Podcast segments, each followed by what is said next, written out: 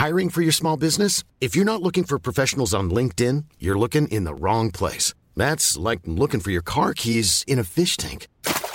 LinkedIn helps you hire professionals you can't find anywhere else, even those who aren't actively searching for a new job but might be open to the perfect role. In a given month, over 70% of LinkedIn users don't even visit other leading job sites. So start looking in the right place. With LinkedIn, you can hire professionals like a professional. Post your free job on linkedin.com slash people today.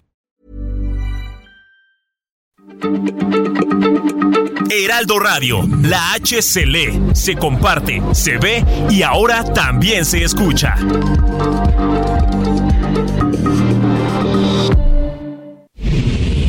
Ahora inicia A la Una con Salvador García Soto. A la Una. Donde la información fluye, el análisis se explica y la radio te acompaña. A la Una con Salvador García Soto. A la Una. Comenzamos.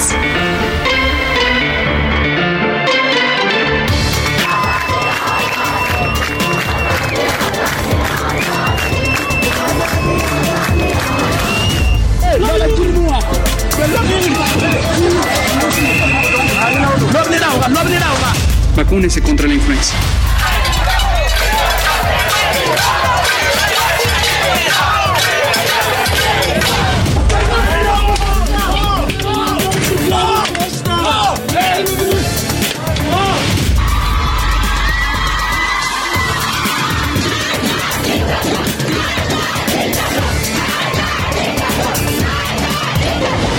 Es cierto que se espíe a periodistas o a opositores.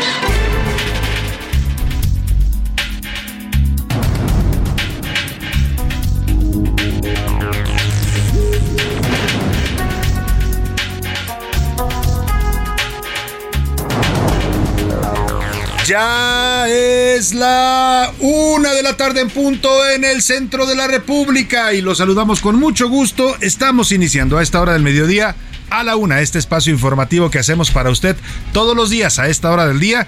Aquí estamos, ya lo sabe que aquí estamos para informarle, para entretenerle, para acompañarle en esta parte de su día y también, también cuando se pueda, con mucho gusto, para servirle. En este martes 4 de octubre le saludamos todo este equipo de profesionales que me acompaña haciendo este espacio informativo que se hace para usted. El esfuerzo que hacemos todos los días por traerle la mejor información, el mejor análisis, la crítica, las entrevistas, las historias del día, lo hacemos con mucho gusto y con mucha pasión para eh, tratar de aportarle algo en su día a día. Y también, por supuesto, sabemos que nos hemos convertido en parte de su compañía, de su rutina diaria y eso nos da de verdad mucho gusto. Pero esperamos poder hacerlo bien en este martes. Ya avanza el mes de octubre, 21 grados centígrados la temperatura en la Ciudad de México y saludamos con gusto a toda la gente que nos sintoniza en la República Mexicana, comenzando aquí en nuestra frecuencia central en el Valle de México, el 98.5 de FM Heraldo Radio. Por supuesto, también saludos a toda la gente que nos sintoniza en Monterrey, Nuevo León, allá en la Sultana del Norte, en Guadalajara, Jalisco, la Perla Tapatía, en el bello puerto de Tampico, allá en el Golfo de México, y a la gente también que nos escucha ahí en Tampico, en Ciudad Madero y en Altamira, a toda la gente que nos escucha también en la zona de la comarca lagunera, en la laguna, allá en esta eh, zona metropolitana que conforman eh, la confluencia de los estados de Coahuila y Durango. Varios municipios de ambos, ambos estados integran esta importante y productiva zona metropolitana del país. También saludamos a la gente de Tuxtla Gutiérrez, allá en la sureste mexicano, capital del estado de Chiapas. Muchos saludos a todos los amigos tuxtlecos, a la gente también de Oaxaca, capital, en la zona de los valles y también en la zona del Istmo. Tenemos dos emisoras en Salina Cruz y en Tehuantepec. Muchos saludos a todos ellos. Por supuesto, también saludamos con gusto a la gente que nos escucha al otro lado del río Bravo. Afectuosos saludos para la gente de McAllen y de Bronzeville, Texas, en estas dos estaciones que nos escuchan allá en la frontera de los Estados Unidos con México. También desde ahí saludamos a la gente de Matamoros y de Reynosa del lado mexicano en Tamaulipas. Y por supuesto a San Antonio, Texas, también nos escuchan a través de la frecuencia de Now Media Radio allá en San Antonio y en Chicago, Illinois. Muchos saludos a todos los amigos chicanos, eh, paisanos, mexicanos, pues de todo ahí, ahí en Chicago, por supuesto los que sintonizan el Heraldo Radio. Vamos a los temas que le tenemos preparados antes déjeme desearle que este martes, martes 4 de octubre, vaya marchando bien para usted, que se vayan cumpliendo todos sus objetivos, sus metas, sus tareas, sus pendientes para este día, que le vayan saliendo bien. Y si hay algún problema, algún contratiempo, ánimo ánimo que tenemos todavía la mitad de este día y lo que resta de la semana para resolver cualquier situación adversa. Y ahora sí vamos a los temas que le tenemos preparado. Justicia divina, Jesús Hernández Alcocer, conocido como el asesino del Suntory y quien mató a su esposa, la cantante Irma Lidia, eh, de 22 años en junio pasado, murió esta mañana en el reclusorio norte. Eh, ¿Se acuerda usted de este hombre, pues prepotente, ¿no? que eh, portaba armas, que entraba con armas a este lugar? Todo un personaje, de verdad se hacía pasar por abogado, un hombre con contactos en los tribunales, en el Poder Judicial. Bueno, pues este asesino del Suntory, como quedó bautizado desde aquella tragedia en este restaurante japonés que se ubica en la colonia del Valle, pues apareció muerto hoy en su celda. Vamos a darle toda la información que tenemos de esto, pues que eh, se está reportando el día de hoy sobre este caso. Eh, concedido. Hoy el Senado va a aprobar la minuta que amplía la presencia de los militares en las calles. Le van a hicieron algunas modificaciones. El PRI se va a sumar a Morena, por lo menos ocho diputados del PRI y algunos del PRD le darían mayoría a Morena. Es un nuevo dictamen, le metieron algunos controles al ejército, entre otras cosas que tengan que reportar semestralmente a la Cámara de Diputados lo que están haciendo en seguridad, que tengan que comparecer cuando los llamen y que se cree un fondo, dice la nueva redacción que consensuaron el PRI y Morena, el PAN no quiso participar, Movimiento Ciudadano parece que tampoco estaba negociando. Y pues esto ya es un hecho. Y mire, se va a aprobar esta reforma justo en medio de la tormenta pues que enfrenta el ejército ¿eh? por esta lluvia de correos y documentos secretos que están saliendo a la luz a través de las filtraciones, filtraciones y el robo de información del grupo Guacamayas.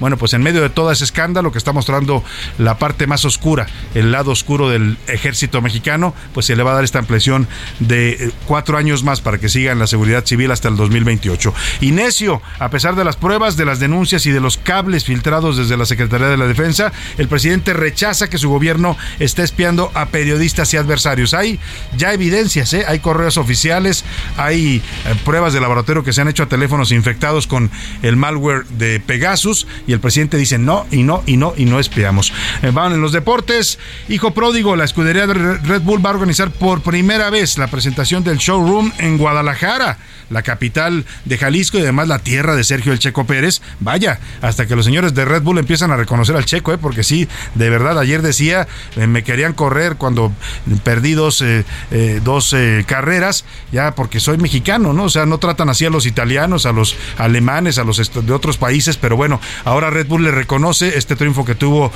contundente el pasado domingo y van a hacer el showroom allá en la ciudad de Guadalajara, la ciudad del Checo Pérez. Además, el fútbol mexicano despidió Jesús del Muro. Fue tres veces mundialista, era todo un personaje, incluso está en el Salón de la Fama Mundial del Fútbol. El señor Jesús del Muro ayer lamentablemente falleció. También ayer, por cierto, y le vamos a tener la información, murieron dos eh, gentes de la literatura importantes en México. Por un lado, un poeta consagrado como era David Huerta, que falleció el día de ayer, y por otro lado, un escritor joven de 35 o 37 años, Javier Raya, que también tenía una carrera importante, también perdió la vida el día de ayer. Le voy a tener el reporte de todo esto. También, por cierto, se dio el premio Nobel ya de medicina. Le voy a contar quién lo ganó y cuáles son los descubrimientos importantes. Es el primero de los premios, premios Nobel que se otorgan y ahí empiezan, ya vienen todos los demás, ¿eh? El premio Nobel de la Paz, el premio Nobel de Literatura, el premio Nobel de la Cultura, todos los premios que se entregan allá en Suecia. Y en el entretenimiento, Anaya Arriaga nos va a hablar sobre el momento incómodo que vivió Piqué en el partido de Barcelona contra Mallorca. Mire, mientras Shakira anda en problemada con el fisco de España, la quieren demandar por 8 millones de euros, creo que la quieren demandar por, supuesto fraude fiscal, pues el señor Piqué pues anda pues, también viviendo momentos incómodos allá en España. De todo eso le vamos a informar hoy, le vamos a compartir esta información importante, así es que quédese aquí en A la Una, no va a encontrar mejor opción en la radio, de verdad, para informarse, para entretenerse, para pasar un buen rato y sobre todo para que su voz se escuche, porque pocos noticieros, pocos espacios en la radio hoy le dan voz al público y aquí, aquí es una de nuestras secciones fundamentales. Y para eso, para que usted participe y debata con nosotros sobre los temas de la agenda pública de este país, le hago las preguntas de este día. En A la Una te escuchamos. Tú haces este programa. Esta es la opinión de hoy. Y le pongo dos temas sobre la mesa en este martes, temas sabrosos para comentar, debatir, opinar, importantes, también interesantes.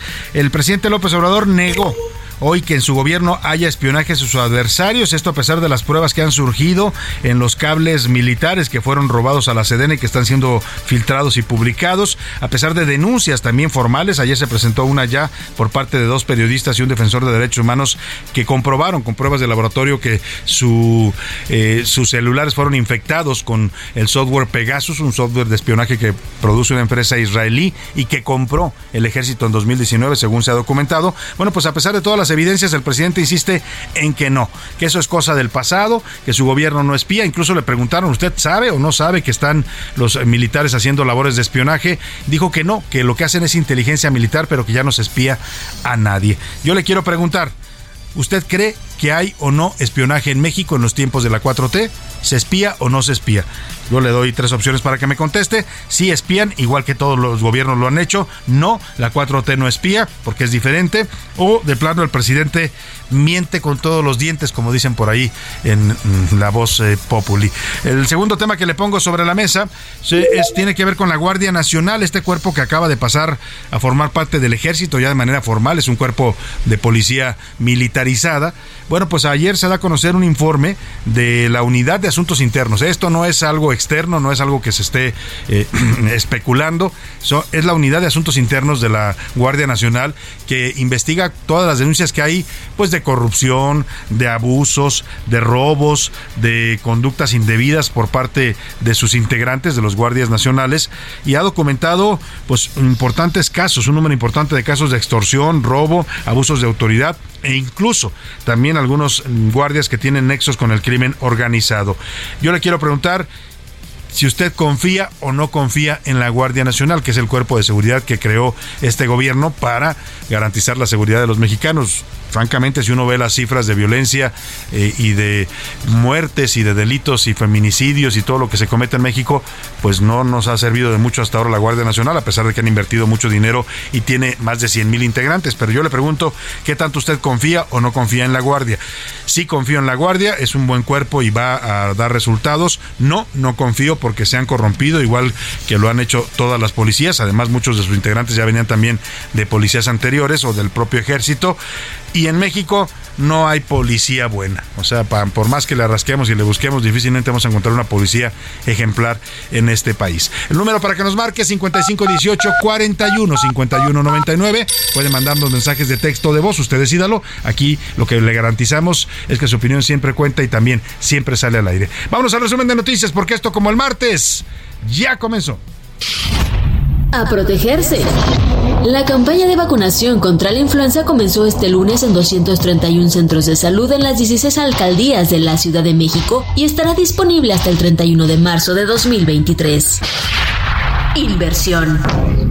La Secretaría del Trabajo informó que en la implementación de la reforma laboral se han invertido 13.500 millones de pesos para la creación de nuevas instituciones de justicia locales y federales.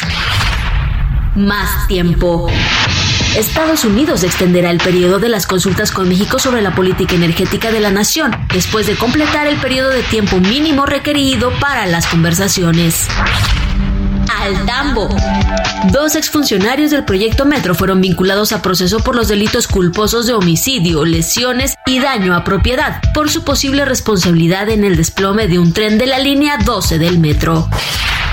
Suman filas. El gobierno ruso informó que en dos semanas más de 200.000 personas fueron reclutadas en el ejército desde el anuncio de una movilización parcial el pasado 21 de septiembre para la ofensiva en Ucrania. Una de la tarde con 13 minutos y vamos a la información y vamos directamente a la sesión que está teniendo lugar en este momento en el Senado de la República.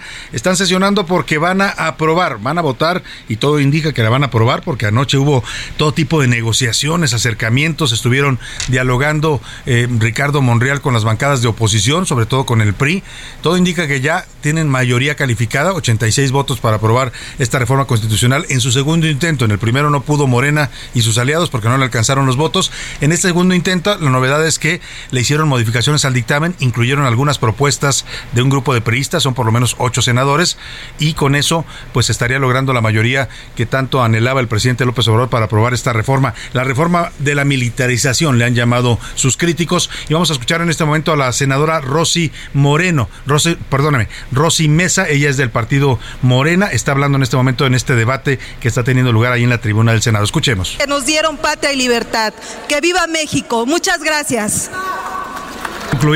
Incluido ya su participación, la senadora Rosy Mesa estaba justamente terminando. Ella, por supuesto, se pronunció a favor de la aprobación de esta reforma, de que el ejército siga en las labores de seguridad hasta 2028, que es la propuesta pues del presidente López Obrador, de un poco de contexto histórico. Y ahora sabemos que es la, la propuesta del presidente López Obrador porque en un momento, en el, primer momento se dijo que esta era una propuesta del PRI. ¿Se acuerda usted? Que la había hecho una diputada del PRI, Yolanda de la Torre, que ya se fue, por cierto, le dieron un premio. Mire, qué curiosa es la política, ¿no? Hace esta iniciativa, la presenta como suya, la defiende, dice que es suya, que es de, esta diputada Yolanda de la Torre, y luego pide licencia y se va. Ahora es presidenta, creo que del Tribunal de Justicia, magistrada, presidenta del Poder Judicial de Durango, ¿eh? Su regalote le dieron a la diputada por hacerle el favor y prestarse al juego del presidente López Obrador. Ahora vamos a escuchar, en este momento está hablando en tribuna la senadora Kenia López Rabadán, senadora por el Partido Acción Nacional, está fijando la posición de su partido y su posición también personal sobre este tema de la militarización. Porque estamos deliberando algo que para los mexicanos tendría que ser importante y es la libertad la libertad de hablar, la libertad de pensar, la libertad de prensa. Una organización muy conocida a nivel nacional e internacional, llamada Artículo 19, hizo públicas las pruebas con las que se demuestra que en este gobierno se espía a los periodistas y a los defensores de derechos humanos. Dijeron que ya no iba a haber espionaje en este gobierno y claramente hoy hay pruebas que demuestran que están usando el software Pegaso para espiar, entre otros, a periodistas que han defendido la verdad. Han dado pruebas de que espían al periodista Ricardo Rafael y en lugar de que el presidente haya hoy hecho una declaración pública para decirle a Ricardo Rafael y a los demás periodistas, perdonen, disculpen, no se les va a volver a espiar en lugar de decir el presidente de la República que es inconstitucional e ilegal, pero sobre todo inmoral espiar a los periodistas. Ahí está lo que están diciendo en tribuna, que Kenia López relaciona estas filtraciones que pues efectivamente han confirmado. esto que está diciendo ella es lo que ayer presentó artículo 19 y, las pruebas que hizo la organización periodística Quinto Elemento Lab para probar que efectivamente los celulares de estos periodistas, Ricardo Rafael, eh, un periodista de Animal Político de este portal que estuvo representado por su director Daniel Moreno y del activista de derechos humanos Raimundo Ramos, él es activista en Nuevo Laredo, eh, Tamaulipas, pues fueron infectados con este software Pegasus. Vamos directamente al Senado de la República porque todo indica que este arroz, como dicen, ya se coció y que el PRI y Morena, o una parte del PRI, no toda, pero por lo menos ocho diputados, es decir, son once, ocho senadores, perdóneme, de, de, de once, ocho van a apoyar la reforma, pues prácticamente es otro primor el que están haciendo en el Senado. Vamos contigo, Misael Zavala, para que nos cuentes de este debate que ya está teniendo lugar y de lo que se espera en las próximas horas. Buenas tardes, Misael. Buenas tardes al auditorio. Efectivamente, pues en unos minutos más ya eh, pues iniciará este debate y esta votación para eh, poner a consideración de los senadores de la República, del Pleno del Senado, la reforma constitucional para prorrogar la permanencia de las Fuerzas Armadas en tareas de seguridad hasta el 2028. En este sentido, pues eh, vino hoy mismo el secretario de Gobernación, Adán Augusto López Hernández, a cabildear entre los senadores de Morena y también los aliados del Verde Ecologista, el PT y Encuentro Social para que voten a favor de este dictamen. Y pues hace unos minutos también Salvador se notificó que habrá un nuevo adendum a este dictamen, es decir, habrá modificaciones eh, que se tendrán que agregar a este nuevo dictamen, de acuerdo con Ricardo Monreal, eh, pues hasta ayer se había aprobado en comisiones que se cree un fondo eh, presupuestal para las policías locales, es decir, las policías estatales y municipales. Este fondo, según lo aprobado ayer en las comisiones, entraría en vigor hasta el 2024. Sin embargo, pues ya después de varias negociaciones se tiene previsto que este fondo entre en vigor el mismo 2023, es decir, que se apruebe ya en el presupuesto de egresos de la Federación para el próximo año y con esto tratar de convencer a algunos senadores de oposición para que voten a favor de este dictamen. En este sentido, pues también se dieron varias declaraciones de senadores del bloque de contención de Acción Nacional de Movimiento Ciudadano que dijeron pues que prácticamente ellos votarán en contra de esta reforma constitucional. Sin embargo, pues reconocieron que sí hay algunos senadores eh, de este bloque de contención, precisamente del Partido Revolucionario Institucional, que estarían votando a favor de este dictamen.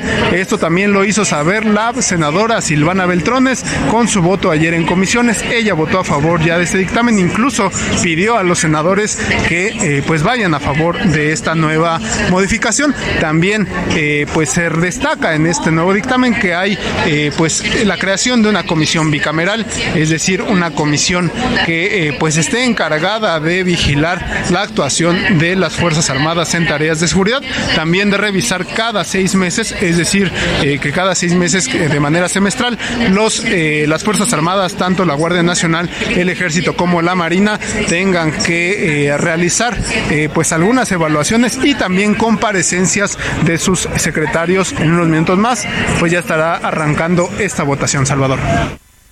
Ya está, ya de hecho ya arrancó Misael Zavala. Yo creo que Misael se quedó un poco afuera del recinto. Ya está empezando. Es las primeras dos senadoras. Ya le presenté yo a la primera que habló Rosy Mesa, que ya alcanzamos la última parte de su mensaje, y a la panista Kenia López Rabadán, que ya está hablando. Ha comenzado ya este debate. Va a ser un debate intenso. No creo que lo procesen tan rápido porque la oposición, aunque ya no puede frenar la iniciativa según los números que traen, todo puede pasar. ¿eh?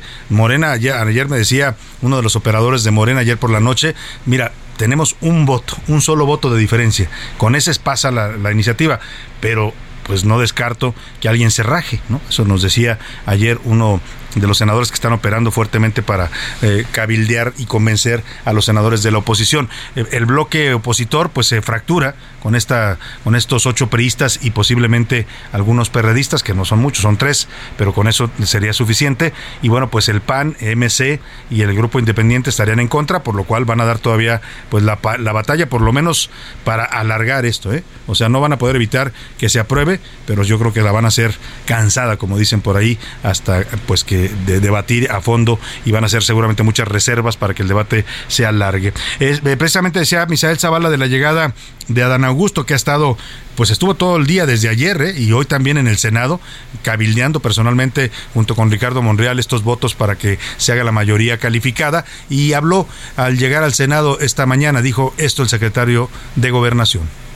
Uno de los escenarios probables es que si esta iniciativa se desecha y regresa a la, a la de origen, pues tendría que ser presentada en el próximo periodo ordinario. El gobierno federal ha hecho ya un llamado a un ejercicio eh, participativo ciudadano para que se les pregunte a los mexicanos, son tres preguntas específicas, esta tarea se llevaría a efecto a partir de ahora hasta eh, la tercera semana de enero. Pues ahí está lo que dice el secretario de Gobernación, a pesar de que ya se la van a aprobar, entonces el presidente va a hacer su consulta. ¿eh? ¿Sabe por qué la va a hacer?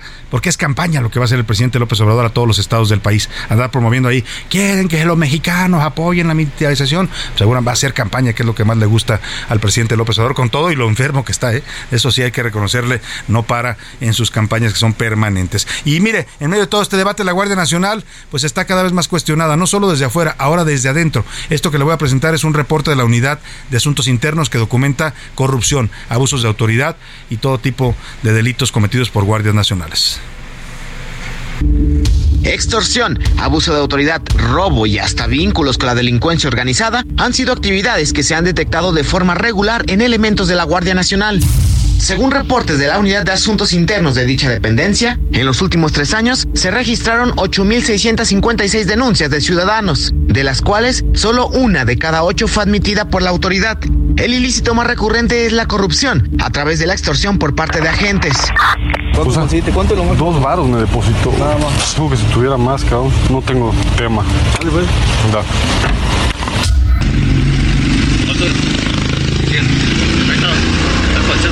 Está bien. Estamos.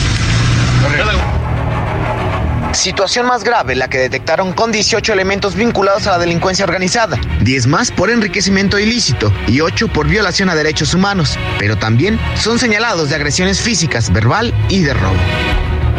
Hasta el momento, 9.175 uniformados han sido sancionados por infringir el reglamento disciplinario. De esta cantidad, el 64% fue arrestado.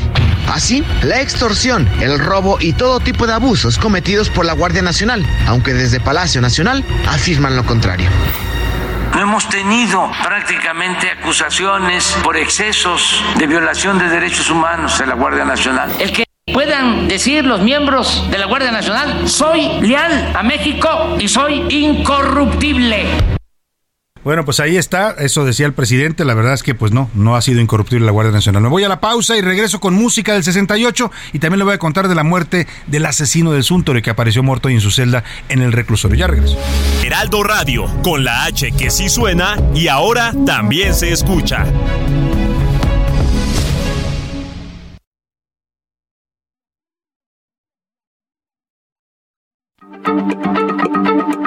Heraldo Radio, la H se lee, se comparte, se ve y ahora también se escucha.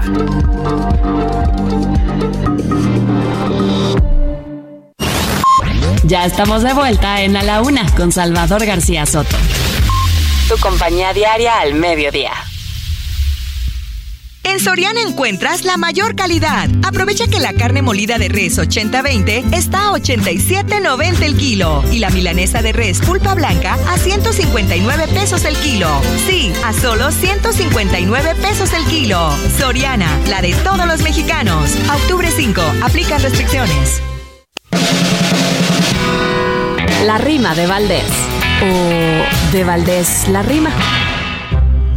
Todo sube, sube y sube, y sube y sube de nuevo, y hasta se suben los huevos y la leche hasta las nubes. Me temo que yo no tuve ni chance de decir basta, porque la santa canasta no es tan básica cual dicen, y ya el pueblo la maldice por ser tan cara y nefasta. Todo sube como un globo, con tan tremenda inflación, se revienta en la nación, los precios ya son un robo, yo francamente me embobo, me dan ganas de correr, si no tienes que comer, el aire de tus cachetes es lo que hay, pa' que te fletes, ese es gratis, no hay que ser. Hubo una junta en Palacio con un grupo de empresarios que se vieron solidarios y ninguno fue reacio a concederles espacio en la canasta dichosa. Que baje la caprichosa a ver si su nuevo plan baja tortillas y pan, la inflación es asquerosa.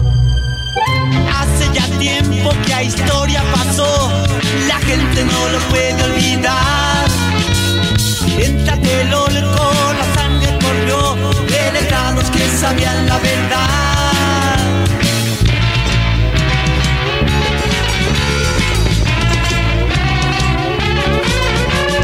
Es injusticia, el país nadie lo pudo evitar.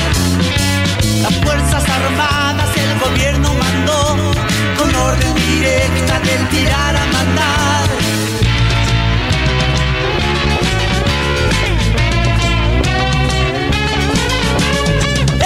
Una de la tarde con 32 minutos. Estamos regresando con esta canción. Toda esta semana la estamos dedicando al 68, al movimiento estudiantil del 68 y a los movimientos que hubo en todo el mundo de jóvenes que protestaban en las calles.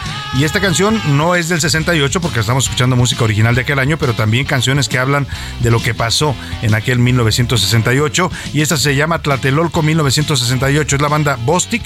Es una canción de 1992. Esta banda era una banda de rock originaria de Aquí en el Estado de México y en 1992 le cantó a este episodio triste de nuestra historia, la matanza de Tlatelolco. El textual dice en su letra, esto es un homenaje a todos aquellos que murieron en Tlatelolco. Escuchemos un poco más y seguimos con más para usted aquí en A la Una.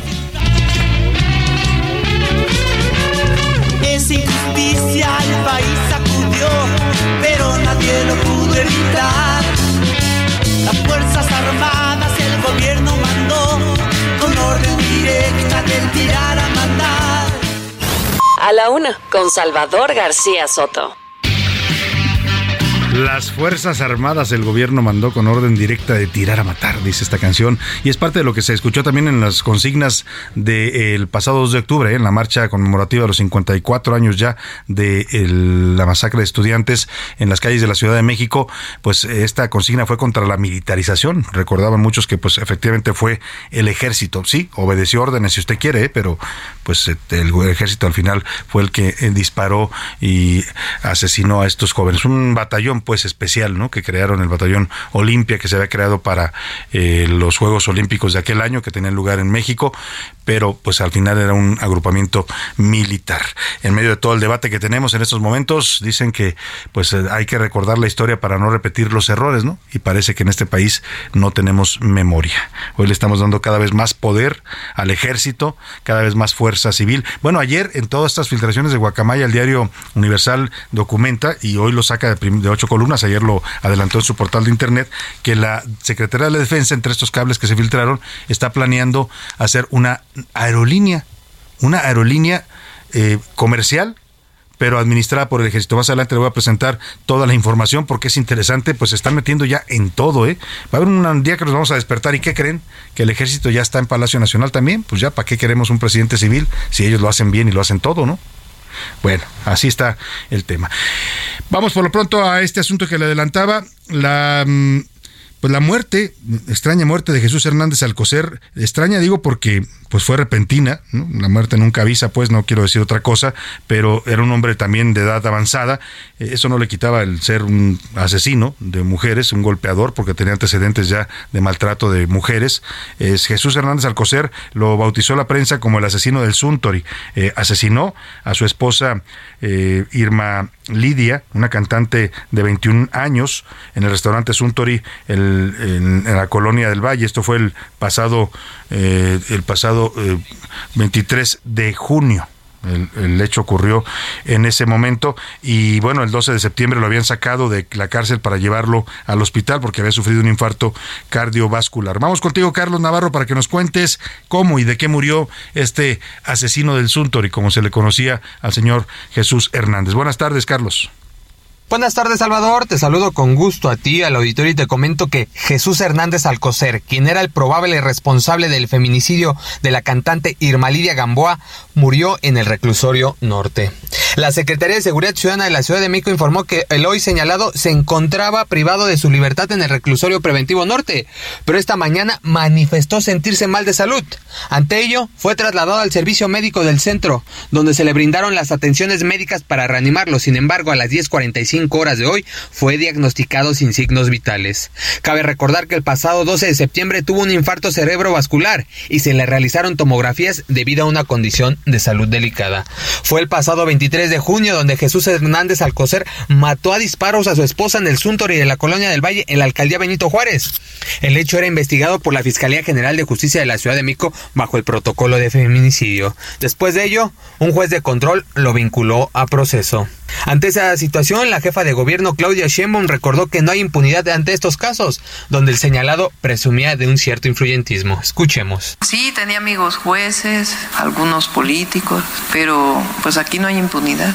La mandataria capitalina hoy en conferencia de prensa destacó la labor del elemento de la Secretaría de Seguridad Ciudadana que aquella noche del 23 de junio logró detener al probable responsable del feminicidio. Escuchemos. Y en este caso fue un caso en donde creo que fue un policía auxiliar que estaba en el restaurante, que es el que interviene de inmediato. La historia de la policía, muchos policías de la ciudad, está llena de héroes y heroínas. Salvador, la información que te tengo. Pues ahí está lo que ocurrió en el crucero norte. Mire, no se le desea a nadie, ¿eh? francamente, yo no soy de los que le desean cosas malas a otras personas, aunque a veces le hayan hecho daño, se porten mal con usted, pero pues dicen que todo se paga en la vida, ¿no?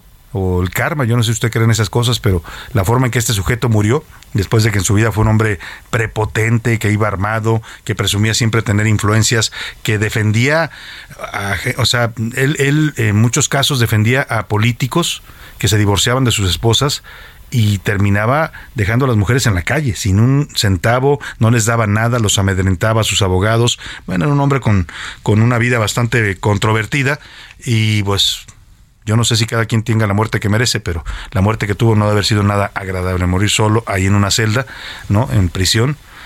Pues, y esto que decía Claudia Sheinbaum de los eh, policías que lo detuvieron aquel, aquel 23 de junio, pues yo me tocó estar ahí, por azares del destino, eh, justamente yo iba llegando al Suntory aquella noche del 23 de junio, tenía una cita ahí, iba a ver a Alfredo González, el director editorial del Heraldo de México, y habíamos quedado de vernos para, para platicar, y yo llegué cuando justo estaba eh, estaban sacando a este señor, justo lo estaban subiendo a la patrulla, había pasado, acaba de pasar ya el homicidio adentro de uno de los privados de este restaurante el Suntory, estaba ahí su auto, un BMW bastante caro eh, y pues había toda una movilización policial que había eh, se había cerrado el restaurante nos tocó todo ese asunto y así lo narramos aquella noche en las noticias de la noche el noticiero que hacemos todos los días también en televisión en el canal 8 de su televisión abierta eh, Ah, bueno, la, que vamos a escuchar la hicimos aquí al día siguiente, el 24 de junio. Tenemos otra que hicimos en, televisión en vivo, en el momento de los hechos, pero esto es lo que contamos aquí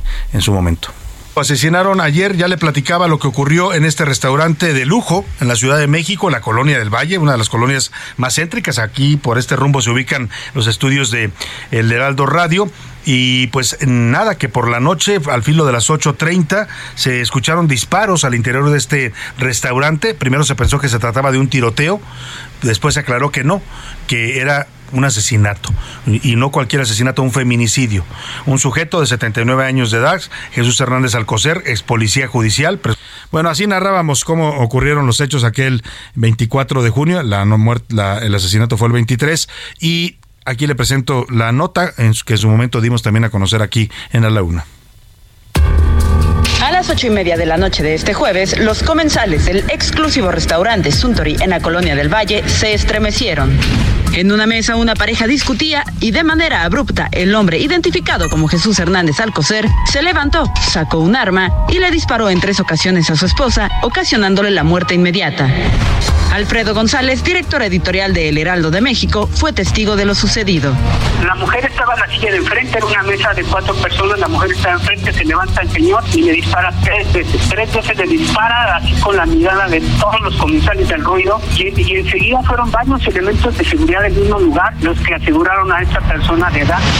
15 minutos después llegaron los policías y cuerpos de emergencias al lugar. En ese momento prácticamente lo subieron en vilo en una patrulla de la, de la alcaldía Benito Juárez y por fortuna, en un sentido suerte de periodista, pude saber, pude lograr, eh, pude ver al, al, presunto asesino de esta mujer y lo que nos enteramos después, como bien lo dices, era su esposa.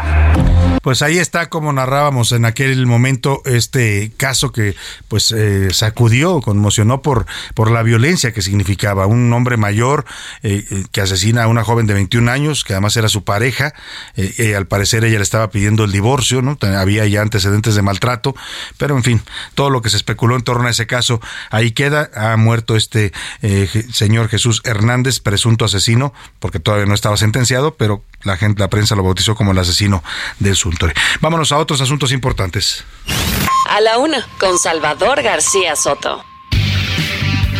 Vamos a este tema de pues el que ya le anticipaba, el Universal lo trae hoy a ocho columnas, desde ayer por la noche lo dieron a conocer en su portal de internet, sobre eh, uno de los cables eh, filtrados del ejército, de los que robó el grupo Guacamayas, dice que el ejército está creando una aerolínea o sea, imagínese, el ejército, es lo que le decía hace rato, ¿eh? Cuidado, porque eh, yo, yo confío en la lealtad del ejército mexicano, está acreditada a lo largo de la historia, pero oiga, el poder el poder marea, dicen muchos, ¿no? Y el poder cambia a los hombres y también a las instituciones. El ejército ya está realizando el tren Maya y lo va a administrar, ¿no? Ya eh, controla las aduanas de este país, ya construye, construyó y maneja un aeropuerto internacional, ¿no? Y ahora van a crear su aerolínea. Esto es lo que revela este cable de los guacamayas, que dice que el ejército pues haría una aerolínea que con 10 aeronaves arrendarían 10 y también utilizarían el avión presidencial. Sí, ¿por qué no? Ese que no quiso el presidente López Obrador, que se está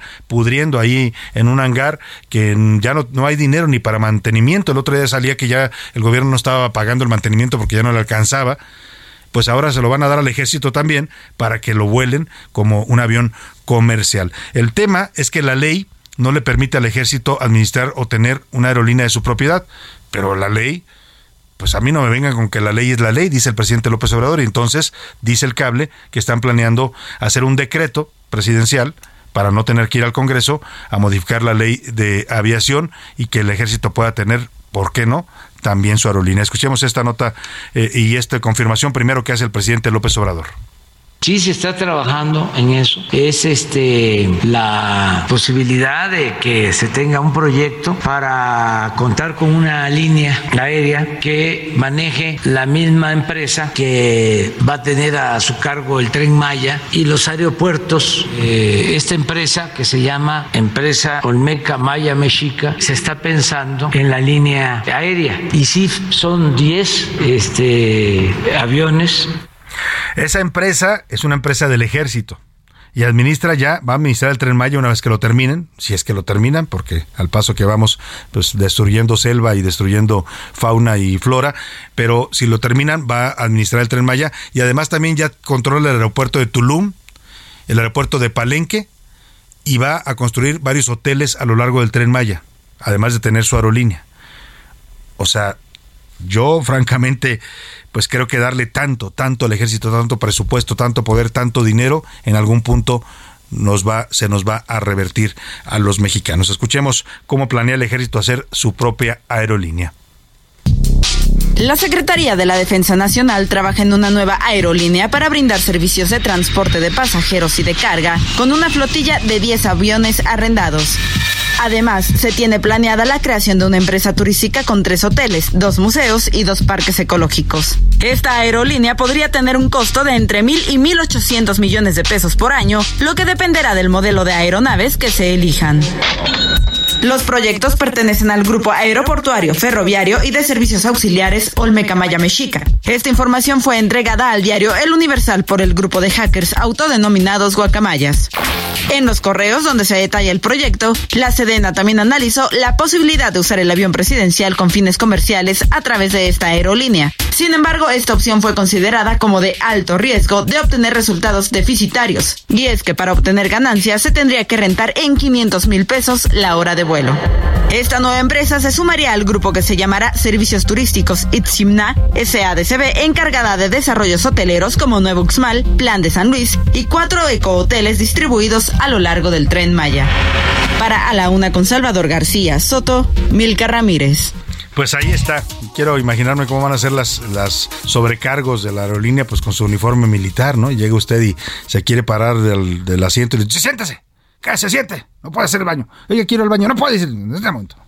Bueno, estoy bromeando, pero es parte de lo que está ocurriendo con la llamada militarización del país, que dicen los de la 4T que no es militarización, pero cada vez el ejército tiene más funciones civiles, más poder. Y precisamente en este momento, le decía, se está discutiendo en el Senado esta iniciativa de reforma constitucional para ampliar la participación del ejército en las labores de seguridad civil hasta 2028. Para hablar de ese tema y de lo que significa y esta nueva mm, versión de esta reforma que están por eh, votar en el Senado entre los morenistas, sus aliados y algunos priistas. Hago contacto con Guillermo Valdés. Él es eh, fue el director del CISEN, del desaparecido CISEN de 2007-2011. Es autor del libro Historia del narcotráfico en México, analista político y especialista en sistemas de inteligencia para seguridad y gobernabilidad. Guillermo, qué gusto saludarte. ¿Cómo estás? Muy buenas tardes. Muy buenas tardes, Salvador. Buenas tardes a la audiencia. A tus órdenes. Oye, pues veía hoy tu, tu, eh, lo que has estado publicando en Twitter sobre esta nueva versión que se va está discutiendo en el Senado y que muy probablemente se va a aprobar con el apoyo del PRI y Morena. Eh, y decías tú, van a incurrir en un engaño, van a caer en un engaño los priistas que están validando esta reforma constitucional y que están dividiendo al bloque opositor. Así es, porque mira, eh, la iniciativa original de prolongar cuatro años más la presencia del ejército en las calles para tareas de seguridad es un paso más en la permanente militarización tanto de la seguridad pública como del gobierno y ojalá y no lleguemos a la militarización completa del país. Pero el supuesto es los militares son buenos y los mejores para seguridad pública. Ese es el punto de partida. Y yo creo que si habría legisladores, senadores en concreto del PRI que están interesados por la seguridad, no deberían de hacerle cambios cosméticos a esa propuesta que tiene como fundamento la perpetuación del ejército en tareas de seguridad, sino el darle la vuelta por completo y decir, a ver, lo que necesitamos es construir instituciones civiles para la seguridad y la justicia. ¿Cómo hacemos eso? Y una vez que tengamos definido eso, entonces vemos cuántos años más necesitamos del apoyo del ejército, pero es un principio y un planteamiento completamente radical. Entonces, si el, los senadores del PRI piensan que con decir, pues ahora van a tener que presentar reportes semestrales al Congreso y eventualmente los secretarios podrán comparecer para que nos digan cómo va lo de la Guardia Nacional y que hagan un pequeño fondo para apoyar a policías locales, esos son realmente cambios cosméticos al proceso de militarización, que es el que en el fondo se tiene que cuestionar. Entonces, si quisieran realmente estar preocupados por la seguridad, como dicen los senadores del PRI, Ramírez Marín y este quienes más estén ahí, no sé quiénes son, este debieran decirnos el proceso es cómo construimos instituciones civiles de seguridad y justicia más eficaces, más poderosas, suficientes, y entonces al final vemos cuántos años necesitamos al ejército, pero el principio es otro. Entonces, el que quieran decir de que por la seguridad del país quieren hacer los cambios, este, porque en realidad es, están negociando otro tipo de cosas, no sé qué. Ellos son conscientes de que no es un cambio radical, nos quieren engañar pensando que lo hacen por la seguridad, pero en realidad lo que están haciendo es apoyar un proceso permanente de militarización de la seguridad pública. Silvana Beltrones es otra de las senadoras que están apoyando. Ayer votó a favor de comisiones, la hija de Manlio Fabio Beltrones, y hay por lo menos otros seis según lo que nos dicen. Pero a ver, Guillermo, tú decías eh, eh, que, están cayendo en el engaño o, o, se están dejando engañar, porque también sugieres tú que pueden estar negociando otras cosas, otros beneficios, ¿no? Eh, políticos. el tema es que tú recordabas que cuando se aprobó la Guardia Nacional en aquel 2019, cuando se crea la Guardia, eh, pues se dice que va a ser un cuerpo civil. Y en los hechos el presidente lo que crea es un cuerpo militar que hoy ya está por ley también adscrito al ejército. O sea, les van a repetir el mismo engaño, pues. Así es, es un engaño y lo saben y lo están avalando. Entonces, que no nos vengan a decir que es por la seguridad de nosotros los mexicanos. Están avalando un engaño, un proceso de militarización y de paso destruyendo la posible coalición de la oposición para el 24. Entonces le están haciendo un doble favor enorme al presidente.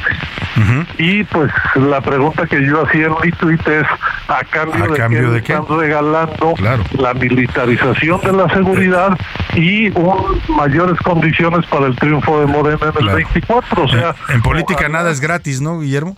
Pues no, no es gratis. Ojalá y les den algo que valga la pena porque el, el, el destruir la posibilidad de una coalición opositora en el 24 significa prácticamente firmar sentencia de muerte para la democracia en México por todos los datos que estamos viendo del gobierno del presidente López Obrador de cómo van rompiendo contrapesos, violando la ley y ahora solo les falta capturar al INE. Claro, fuerte, este, fuerte esta frase pues le están regalando también el país y están acabando con la democracia. Entonces me hace carísimo que estén apoyando los senadores del PRI esta iniciativa. Guillermo Valdés, estamos conversando con Guillermo Valdés, el director del CISEN, analista y especialista en temas de seguridad. Te quiero preguntar, tú como exdirector de, de este Centro de Inteligencia y Seguridad Nacional, que hoy ha cambiado de nombre, pero persiste, eh, ¿qué piensas de estas denuncias que hicieron ayer periodistas, eh, de periodistas y activistas de derechos humanos sobre el espionaje y de lo que se ha revelado en estos cables que habla pues de un ejército que está espiando y siguiendo a todo mundo. Pues es lógico y natural que lo estén haciendo. Eh, no tienen ningún contrapeso, tienen todo el apoyo del presidente, entonces pues es natural porque la lógica es descalificar y agredir y debilitar a los opositores, entonces pues es natural aunque el presidente diga que ellos no lo hacen. Claro. Eso es lo que no se vale, ¿no? El, doble discurso, decir ya no lo hacemos, pero en la pero calladamente lo hacen. Lo están haciendo y hoy les presentaron toda la evidencia al presidente, ¿no? Claro, claro, y aún así lo sigue negando. Pues eh, Guillermo Valdés, te agradezco como siempre tu opinión, de verdad que nos compartas este análisis y lo que dices es eh, fuerte, estarían firmando la muerte de la democracia mexicana. Yo coincido totalmente contigo con esta ruta que lleva el país. Te agradezco Guillermo, te mando un abrazo, muchas gracias. Muchas gracias y buenas tardes a la audiencia. Muy buenas tardes, Guillermo Valdés, exdirector del CISEN, autor del libro Historia del Narcotráfico en México y analista político y especialista en sistemas de inteligencia para seguridad y gobernabilidad. Tuve el gusto, por eso lo tuteo, de compartir en algún momento un programa de radio con él. Hacíamos juntos Poder y Dinero, un programa que hacemos allá en la W, junto con Erra Chabot, que le mando un abrazo a mi querido Erra. Estaba Guillermo Valdés y estaba Ernesto Cervera, estaba Mariano, se me fue a su apellido, Mariano, eh, era otro de los integrantes de el grupo este de GEA, de los analistas de GEA. Después Guillermo se volvería director del CISEN. Vámonos a la pausa con música. Seguimos en el tema del 68 a propósito de todo este debate sobre la militarización. Esto se llama Like a Rolling Stone, como una piedra rodante, ese señor Bob Dylan, 1965, con una canción que inspiró en aquel año a todos los jóvenes que se movilizaron en México y en el mundo.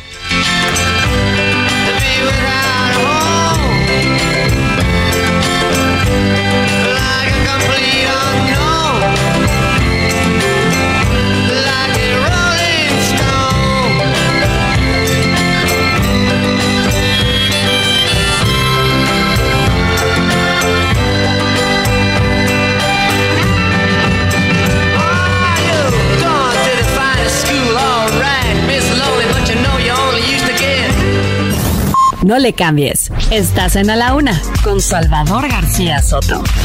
Información útil y análisis puntual. En un momento regresamos. Heraldo Radio, la H se lee, se comparte, se ve y ahora también se escucha.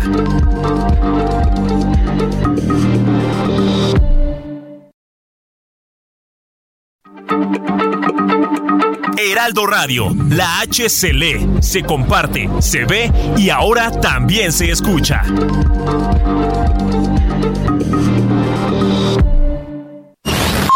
Ya estamos de vuelta en A la Una con Salvador García Soto. Tu compañía diaria al mediodía. Hoy para mí es un día especial, hoy saldré por la noche. Podré vivir que el mundo no está cuando el sol ya se esconde. Podré cantar una dulce canción a la luz de la luna y acariciar y besar a mi amor como no lo hice nunca. ¿Qué pasará? ¿Qué misterio habrá? Puede ser mi gran noche. Y al despertar ya mi vida sabrá algo que no conoce. Era, era, ya son las 2 de la tarde en punto en el centro de la República. Estamos regresando a esta segunda hora y comenzando, de hecho, esta segunda hora con este ritmazo del señor Juan Gabriel, una canción de allá de los años 60, justamente sonaba también en la época del 67, previa a los movimientos estudiantiles. Y era un Rafael jovencito, ¿no? Que salía vestido todo de negro en el video. Qué lástima que la pusieron hoy y no el pasado viernes, porque José Luis Sánchez traía el pasado viernes un look muy ad hoc para esta canción con el suéter de cuello alto y un traje que se veía como Rafael y, Milka venía con botas a gogo de aquella época. En fin, el caso es que estamos regresando con esta canción de Rafael que habla pues de esas noches especiales, ¿no? Cuando uno se prepara, se baña, se perfuma, se, se lava muy bien todo su cuerpo porque hay una noche especial que disfrutar. Así es que de eso habla esta canción de Juan Gabriel y eh, perdóname, de Rafael, perdóname, el divo, el divo de Linares, le decían al gran Rafael, que todavía anda cantando, ¿eh? todavía vino hace poco a México a dar conciertos, 79 años de edad, ya no es lo mismo, ¿no? Lo mismo los tres mosqueteros que 20 años después, pero sigue dando conciertos en los escenarios el señor Rafael. Escuchemos un poco más y ahora le cuento lo que le tengo preparado, mucho todavía más para ofrecerle aquí en la segunda hora de A la Una. ¿Qué misterio habrá? Puede ser mi gran noche. Y al despertar ya mi vida sabrá algo que no conoce. Era, era, era, era, la, la, la. Bueno, pues vamos, vamos a los temas que tenemos preparados en esta segunda hora. Tensión en Asia. Un misil de medio alcance fue disparado por Corea del Norte y cruzó el cielo japonés. Cayó finalmente en el mar, pero en, en Japón se encendieron las alarmas antimisiles y crece la tensión en la zona. Los japoneses están preparándose para un posible ataque eh, militar desde Corea con estos misiles de, algo, de largo alcance que tiene el, el gobierno de Corea del Norte. Le vamos a contar también la polémica con la diputada María Clemente, es una diputada transexual, es diputada por el partido Morena y ha publicado en sus redes sociales videos fuertes de sexo explícito. Eh, la pregunta es, dice ella que lo hace porque tiene derecho a decidir sobre su cuerpo, lo cual tiene toda la razón, como cualquier ser humano. El tema es si un diputado o diputada, en este caso, pues tiene derecho a exhibir ese tipo de cosas eh, íntimas en las redes sociales. Vamos a estar checando el tema y hay una investigación ordenada por la Cámara de Diputados sobre este hecho. Vamos a hablar también de, vamos a platicar con el senador Ricardo Monreal, que ya estamos enlazándolo para hablar de esta reforma justamente que se está discutiendo en su segundo intento en el Senado de la República. Monreal ha estado muy activo, cabildeando y operando para sacar esta eh, reforma constitucional junto con el secretario de Gobernación que ha estado también visitando el Senado de la República y yo le decía hace un rato que parece que pues el arroz ya se coció, parece que hay una mayoría ya lista para aprobar esta reforma. Vamos a conversar directamente de este tema con el líder del Senado y presidente de la Junta de Coordinación Política, Ricardo Monreal. ¿Cómo está, senador? Qué gusto saludarlo. Buenas tardes. Salvador, me da también a mí gusto saludarte, al auditorio mandarle un abrazo y a tus colaboradores también expresarles mi respeto y felicitación por Muchas gracias, senador. Muchas gracias. Pues va a ser la, la, segunda, la vencida, senador. Eh, lo vemos muy activo. Ayer estaba usted informando en redes sociales a través de videos que había pues ya un principio de consenso que todavía se estaba operando y negociando, pero le pregunto, ¿ya está este tema definido para ser votado hoy? Hoy se votará, estamos ya en la segunda sesión de hecho, podría darse la votación en unas cuatro o cinco horas, aquello de las seis, siete de la tarde, pero no, no puedo asegurar ni garantizar que tenga la mayoría constitucional, porque eso será hasta el momento mismo de la votación. Hemos estado intentando aceptar eh, modificaciones, fraseos, propuestas de redacción de todos los grupos parlamentarios, pero en este momento no podría garantizar ninguna ah, de las decisiones de haber conseguido la mayoría. Vamos a esperar unas horas, claro. pero podría decirte que movimos todo desde un primer momento. Eh, obviamente modificamos la minuta que provenía de la Cámara de Diputados. Ayer en comisiones se modificó el artículo quinto transitorio y ahora tenemos una nueva ah, propuesta, ah, una nueva redacción, en donde hay verdaderamente muchos avances respecto de las Fuerzas Armadas y respecto de esta prórroga que se plantea y el establecimiento de mecanismos de control parlamentario, eh, rendición de cuentas, evaluación, desempeño, informes, comparecencias, todos estos mecanismos que aún no existen o que no han existido históricamente ni en la Constitución ni en la ley. Pero vamos a ver, eh, empieza la discusión. En lo general, fijaciones de posiciones y vamos a esperar cómo eh, se debate y cómo camina el Pleno en las próximas horas. Claro, decía usted que el diálogo se dio con todas las fuerzas parlamentarias, se les invitó a participar y a eh, eh, poner sus propuestas sobre la mesa para esta nueva redacción del artículo quinto transitorio, pero eh, yo le quiero preguntar, porque sabemos que usted, usted negoció con una parte del PRI, no con toda la bancada, pero con una parte importante sí estaría a favor de estas propuestas. De hecho, entiendo que algunos senadores como Jorge Carlos Ramírez Marín fueron de los autores de estos planteamientos hablé con todos, incluyendo al coordinador eh, Miguel Osorio Chong, a la senadora Claudia Ruiz Maciú. Eh, hablé prácticamente con todos, Beatriz Paredes, este, Claudia Maya, eh, Ramírez Marín, por supuesto, Manuela Yorme, Silvana Aureoles, Silvana, perdón, Silvana Beltrones. O sea, con todos hablé, eh, con todos los grupos parlamentarios, el PAN, el PRD, MC. Eh, en algunos casos, a pesar de que sus propuestas están contempladas y ellos saben que es un avance significativo esta reforma modificada, eh, no lo van a acompañar por razones de estrategia política y eso pues es una decisión que corre a cargo de ellos. Pero yo tengo confianza en que nos puedan acompañar lo suficientes para construir la mayoría constitucional, sin poder en este momento lanzar las campanas al vuelo y decir que ya esté eh, aprobado, o construida esa mayoría. Ahora, el papel del secretario de Gobernación lo vimos eh, prácticamente ayer y hoy eh, a lo largo del día eh, operar desde ahí, desde el Senado de la República junto con usted. ¿Qué papel ha jugado Dan Augusto en todo este proceso? No, e, es, clave. Yo no puedo sino decir que mm, acompañó el esfuerzo de la mayoría Mm, todo se llevó a cabo en el Senado. Ayer se dio una vuelta a él después de mediodía con la primera versión que redactamos.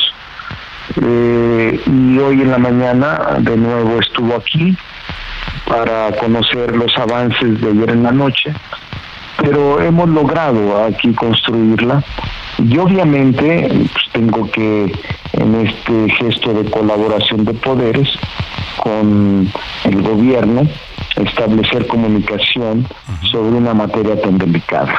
Pero he tenido respeto por parte de ellos y una buena interlocución con el gobierno a través del secretario de Gobernación, Ana Augusto. Entonces sí hay un acompañamiento afortunado y hay respeto a la función del legislador. Eh, la redacción de este documento, que me parece de mucha avanzada, muy de avanzada, eh, ha sido del conocimiento de ellos para poder también precisar con toda claridad eh, que es conveniente escucharlos. Eh, ¿Ha sido del conocimiento también del presidente? Le pregunto, ¿el secretario de Gobernación eh, le llevó este tema al presidente también? Sí, seguramente. El interlocutor conmigo ha sido el secretario de Gobernación. Pero él a su vez es lógico que lo acuerde con su jefe. Claro. Y me parece correcto que lo haga así. Entonces ha sido muy coordinada la función de él, respetuosa su función de ser parte del Ejecutivo, y nosotros en la redacción y en los acercamientos con legisladores de todos los grupos parlamentarios. Ahora, eh, senador Ricardo Monreal, le pregunto qué le diría usted a los mexicanos que pues desconfían de esta propuesta, que hablan de una militarización que está avanzando más todavía con esta reforma constitucional. Y hablaba hace un rato con Guillermo Valdés, él fue director del CISEN en el gobierno de Felipe Calderón, y él afirmaba que estos cambios que le están haciendo y que ustedes negociaron con la oposición son cosméticos, que no hay garantías de que se vayan a cumplir y que pues en el fondo lo que se pretende es avanzar en esta militarización. ¿Qué respondería usted a esos señalamientos? No, que esté equivocado, que estoy dispuesto a debatir con él. Jamás se han presentado mecanismos parlamentarios de esta naturaleza y que no acepto que sean cosméticos. Yo no me prestaría a eso. Lo que estamos intentando es darle seguridad constitucional a las Fuerzas Armadas, que por cierto, ningún gobierno se les dio, ningún gobierno les otorgó. Las Fuerzas Armadas, como la Marina y el Ejército, siempre actuaron sin el, sin el sustento constitucional. Lo mismo fue desde Cedillo, eh, Fox, Calderón y Enrique Peña Nieto, nunca hubo una base constitucional. No es sino hasta el 2019 cuando en este quinto transitorio le dimos una base constitucional y una, un plazo de cinco años. Ahora lo que se está haciendo es prorrogar a cuatro años más por las circunstancias por las que estamos viviendo para dar un eh, plazo mayor a la sustitución eh, y el regreso de las Fuerzas Armadas a los cuarteles. En este momento es imposible, es racionalmente imposible que regresen en 18 meses a sus cuarteles.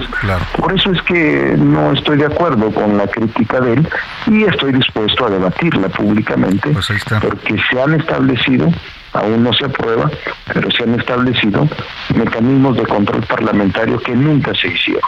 y ahora sí los tendremos. Ahí queda el ofrecimiento de un debate, se lo voy a plantear también a Guillermo Valdés y si acepta, pues yo ofrezco el espacio para que ustedes debatan sobre el tema aquí, ¿le parece? Sí, claro que sí, es muy claro, no tengo ninguna dificultad, no nos ponemos. Claro. Senador, le quiero preguntar, en este proceso de consultas que usted hizo, ya hablaba del diálogo con el Ejecutivo a través del secretario Dan Augusto, ¿consultó también a los generales del Ejército? ¿Les eh, pidió su opinión sobre esta eh, mm, reforma novedosa que usted llama, que van a incluir estos controles parlamentarios sobre el Ejército? El diálogo siempre para mí es aceptable el diálogo es correcto y yo escucho a todos. Tengo gran respeto por los militares y los escucho, porque también deben de tener voz, sobre todo en leyes que están orientados orientadas a su actividad y a sus derechos. Entonces sí hablo con todos y trato de tener una buena relación con todos. Y dice usted que estas reformas, que básicamente son estos controles en los que el, ejército va a ser revisado cada seis meses eh, por el Congreso en su actuación en seguridad civil, van a tener que ser estar obligados a comparecer cuando ustedes los llamen para dar explicaciones de hechos que ocurren en temas de seguridad y también este fondo para policías eh, locales que se va a crear un fondo presupuestal que usted ha comentado, eh, ahí está garantizado que se van a cumplir en los hechos. Sí, claro, pues es una disposición legal, nada más que es una obligación constitucional. Quien no lo cumpla incurre en responsabilidad. Claro. Entonces, ya si en la Constitución se establece y no se respeta, hay mecanismos para hacer respetar lo consagrado en la Constitución. Oiga, y después de esta, si logra aprobarse, porque usted dice no quiere cantar, no quiere echar las campanas al vuelo antes de tiempo, pero si se aprueba, van a ponerle alguna estrellita allá en Palacio, se va un poco a calmar eh, la diferencia que hay. No, no, no estoy buscando eso. No busca eso. Yo lo que busco es cumplir con la ciudadanía, cumplir con mi obligación, cumplir con mi responsabilidad de legislador tengo respeto por el Ejecutivo, pero no es en razón de estar. No está buscando circunstancias. No está buscando reconocimiento, ni mucho menos. No, no, no, ni lucimiento, ni reconocimiento, ni estrellitas. No, lo que quiero es cumplir con mi obligación constitucional y otorgarle a las Fuerzas Armadas reconocimiento constitucional, pero también establecimiento de mecanismos de control constitucional. Pues vamos a estar muy atentos, senador, a la, discusión, el debate que está teniendo lugar ahí en el Senado y, por supuesto, a la aprobación más tarde empieza bien, hay que estar atentos porque va a ser interesante. Le agradezco y, como siempre, le mando un abrazo, senador. Saludos. El senador Ricardo Monreal, el presidente de la Junta de Coordinación Política del Senado y líder de la mayoría de Morena. Pues ahí está, no lo canta todavía, pero dice que ya hay, pues tiene un cálculo que los votos están, alcanzarían pues para una mayoría constitucional, aunque todavía pues eh, adecuadamente se, se, se, ve reservado el señor Monreal diciendo hay que esperar, no hay que esperar a que esto se vote. Y esto último que dice, pues no estoy buscando que me perdonen allá en Palacio, está interesante, ¿no? Porque muchos lo interpretan así, que Monreal se metió a esto a operar fuerte y ha operado muy fuerte, logra, lo va a lograr en un segundo intento, una semana después del rechazo inicial de la oposición. Claro, no con toda la oposición, ya anticipa él que algunos van a ir en contra, seguramente el PAN, MC y el bloque plural irán en contra, pero el, PRI la mayoría de los senadores van a, van a, a, favor de la reforma y es lo que le va a dar la mayoría a Morena y dice que pues no, que no se trata de buscar el perdón del presidente López Obrador que está pues sí enojado con Monreal, eso no es nuevo y ya lo ha reconocido el propio presidente y lo ha reconocido el propio Monreal ya públicamente. De ahí dejamos el tema y vámonos, si le parece, a escuchar sus mensajes, opiniones y comentarios. A la una, con Salvador García Soto. Y ya están conmigo aquí en la cabina. Hoy pues pusimos un poco esto por la plática con Ricardo Monreal. Laura Mendiola, que le doy la bienvenida. Laura. ¿Qué tal, Salvador? Un gustazo aquí acompañando a José Luis y a ti en este. Oye, te veo muy chaparrita en la silla, como que te pusieron una silla muy bajita, ¿no? Y viene de rojo Laura, Laura Mendiola, eh, un rojo intenso, ¿no? El, que, algún mensaje como la con semana. Eso, eso como me la gusta semana. bien. Y José Luis Sánchez, ¿cómo estás? Salvador García Soto, yo solamente voy a decir, yo soy aquel que cada Sí, noche José te Trae un traje negro para los que no nos ven, para los que nos ven les mandamos un saludo, saludamos Saludos, a la saludos. camarita que tenemos aquí, los que nos ven a través de redes sociales y en el heraldo.com.mx, trae un traje negro y corbata negra, que estás eh, eh, anticipando el, el- ¿qué? la, Nada, la muerte de la no, democracia nada. con la militarización. Nada de anticipaciones, Salvador. Y bueno, te decía que yo soy aquel por aquello de Rafael. Ah, sí, decías de- claro. del viernes. Es que el viernes bueno, pues, traía un look, ¿verdad, Laura? Así Sí. como para cantar Yo esa soy canción aquel. de Rafael con la que regresamos del corte. Hicimos dos preguntas importantes. Una tiene que ver con este tema del espionaje que se denuncia por parte de periodistas y activistas de derechos humanos. El presidente niega que haya espionaje. Le preguntamos si usted cree que la 4T, el gobierno de López Obrador, espía o no espía a los mexicanos. Eh, también preguntamos, José Luis Sánchez. Sobre el espionaje y también, bueno, preguntamos sobre. eh, ya se me perdió, espérame un segundo. Ay, La, José segun- Luis. la segunda, porque está el presidente López Obrador, pero negó que le habían espionaje y el segundo, Ya. elementos de la Guardia Nacional. Sí, sobre este informe de la Guardia Nacional, que un informe interno y robo. que dice que hay casos de extorsión, robo, abuso de autoridad, bueno, en un cuerpo que se supone, según el presidente, que no tiene estos casos, ¿no? Y es momento de preguntar. ¿Qué dice el público? Estaba un poco distraído porque estoy leyendo sus mensajes bastante nutridos y son muchísimos los que nos están llegando. A ver, Salvador García Soto, buenas tardes, José Luis, Laura y a todo tu gran equipo. Pues el presidente ya creó un monstruo llamado ejército. El PRI y Morena hoy lo van a ratific- ratificar y lo van a hacer más grande. ¿Qué mal? Aguas. Saludos, Salvador. Aguas cuando nos despertemos y el monstruo esté ahí al ladito, ¿no? Ya. Y al ladito va a ser y en tu teléfono y en tu todo, ¿eh? Para como lo vemos. Saludos desde Torreón, Salvador y a tu gran equipo. Mienten como siempre el presidente. La Guardia Nacional es el ejército, que es todavía peor. Por cierto, hasta y nos dice el chueco, el que asesinó a los sacerdotes, todavía sigue libre y Sí. no lo han encontrado. Así No, la justicia en nuestro Nunca país. lo agarraron, ¿no? Al famoso chueco se les fugó y según ellos lo andaban buscando en toda la Sierra Tarahumara y en, hasta en Estados Unidos en solicitudes de extradición, pero no lo han atrapado. Desde La Laguna nos saludan Salvador, José García y a todo tu gran equipo. Un abrazo Gracias, para todos. saludos. Oigan, eh, si espían, el presidente jamás va a decir que sí, aunque lo espíen a él y se dé cuenta. Estamos igual con o sin Guardia Nacional. Los de la Guardia Nacional y Caminos Federales son exactamente lo mismo, solamente con diferente uniforme. A mí ya por lo menos dos veces me han querido extorsionar. Yo al final siempre he dicho no, pago mi multa como debe A mí me han extorsionado los de la Guardia Nacional ¿eh? en la carretera, se lo confieso porque sí me pasó una ocasión. No iba manejando yo, iba manejando con un chofer, pero pues lo pararon por exceso de velocidad y, y se bajó él a, platicar con los de la Guardia y me dice, me piden 500. Y yo, ¿cómo que 500? Pues no, ¿de qué se trata? Yo le decía, oiga, pues dele la multa, ¿no? Dele la multa Sí, mejor. sí, no, sí. pero es que viene muy rápido y no sé qué. Y Por son eso, tantos deme de- mi multa. Al final terminó diciéndome, ¿sabe qué? Váyase mejor. Pero de entrada pedían eso, ¿eh? Sí, no, y te empiezan a espantar, son 7 mil pesos de multa. Claro, y nos tenemos que- esos guardias nacionales que están en las carreteras son los de la antigua Policía Federal Preventiva de Federal de Caminos. Caminos, ¿no? Y luego se convirtió en Policía Federal. O sea, sí son herencias que recibió la Guardia, pero también soldados del ejército que están hoy en la Guardia, o sea, guardias puros, diría el presidente, pues también se han corrompido. Saludos Salvador desde Ciudad del Carmen, Campeche. Primero, claro que nos espían, espían a quienes están en contra del presidente, que no nos vengan con mentiras. Y sobre la segunda, el no confío porque son unos corruptos. Saludos, nos dice Rolando Hernández García desde Ciudad del Carmen. que no Campeche. confía en la Guardia Nacional. Guardia dice. Y mira, esto del espionaje, sí, uno puede saber y uno entiende que todos los gobiernos tienen sus labores de inteligencia, como dice el presidente Laura. El tema es hacer un discurso político donde dices, aquí ya no se espía como en el pasado, que porque dice que fue víctima del espionaje. Pues claro que a los aparatos de inteligencia militar y claro, ¿para qué existe entonces el CNI? ¿Qué hará el, el general Audomaro Zapata? No me lo imagino ahí, no sé, dibujando o coloreando un libro, ¿no? Pues no, seguramente estás en labores de, de espionaje y de inteligencia. inteligencia. Es Ah. parte de su trabajo. Aquí el tema es que se debe de espiar a los criminales. Ese es el tema. Ese es el tema. Ese es el tema. El tema es que el, el espionaje se debe realizar a quienes infringen la ley o a quienes representen una amenaza para la sociedad, pero a los periodistas, a los críticos, a los opositores. Es que estamos como en el mundo al revés, ¿no? Exacto. Estamos en- mientras mientras crece la delincuencia, el ejército, la marina están ocupados haciendo, construyendo o, mirando hacia otro lado. Sí, claro. Y los criminales, bien gracias a eso no los espían. Exactamente. Hola, señor Salvador. Buenas tardes a usted y a todo su estupendo equipo. Por supuesto que no se la vamos a creer al presidente. Claro que espía. Mire, Salvador, yo tengo 74 años y jamás pensé vivir lo que estamos viviendo con este señor. Es mentiroso y cuando le restriegan en la cara con pruebas, dice que es mentira, es rencoroso y perdón, es muy malo y es peligroso lo que está haciendo con la Guardia Nacional. señor, saludos, señor. Le mandamos un abrazo, señor. Rosenda, Exactamente. Rosenda. Rosenda, así es.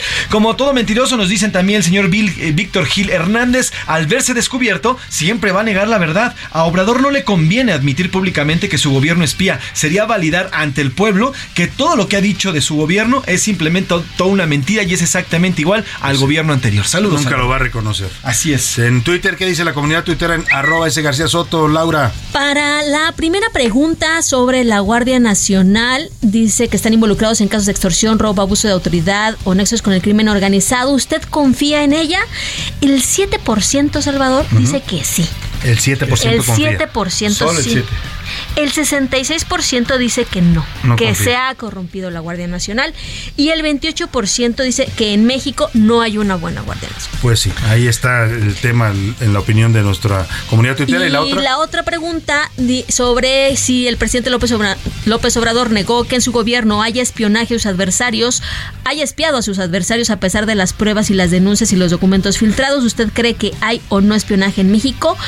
El sí espían igual 48%. No, la 4T no espía, apenas un 3%. Y López Obrador miente 49%. Uy, pues sí está de calle ese, ¿no? Sí, sí está de calle. El tema del espionaje. Eh, Saludos hasta Iztapalapa, también Salvador a Juan Manuel Iztapalapa. Lo de la aerolínea del ejército tiene nada más y nada menos que el sello del presidente. Esa es idea del presidente. Saludos, Salvador, nos dice desde Iztapalapa. Eh, buen día. Eh, ¿Dónde los podemos Iztapalapa para el desde mundo. Iztapalapa, para el mundo. Los Ángeles. Buen día, ¿dónde los podemos escuchar por internet? www.heraldodemexico.com.mx. Ahí nos puede escuchar y nos pueden ver Ahí también. y si no, también, por supuesto, yo le doy como primera opción el heraldo.com.mx, que es nuestro sitio online, que además es de los más eh, vistos y este leídos y visitados en México, el más visto según las cifras de Comscore, pero también puede en iHeartRadio, en Spotify nos escucha eh, con podcast. Y si usted le pone en su Google, en su buscador, eh, el, Heraldo Radio en vivo, le aparece seguro una estación que se lo transmite en vivo. Hasta en Alexa nos puede escuchar. Alexa también nos puede escuchar. Alexa, nada más dígale, Alexa, eh, pon, sintoniza el, radio, el Heraldo Radio en Tuning y le va a aparecer automáticamente la programación del Heraldo Radio. Incluso si usted busca Salvador García Soto, las primeras opciones, primero aparece Serpín que es su columna, y después nos aparece también el stream de la radio. Ahí puede escucharnos todos los días de 1 a 3 de la tarde. ¿No? Dicho lo Pues, anterior, nos vamos a ir un corte, Dicho, vamos a la pausa y con esta canción que se llama Dame una señal chiquita, era el señor Roberto Jordán y así cantaba en 1968. Si no me quieres, no me hagas caso, pero si ahora tú me necesitas, lo tengo que saber y tú y bien una señal me vas a dar. Y solo dame una señal chiquita, ay, mi hijita, que sepa que te gusto, oh sí. Y solo dame una señal chiquita. En un momento regresamos. Heraldo Radio, con la H que sí suena y ahora también se escucha.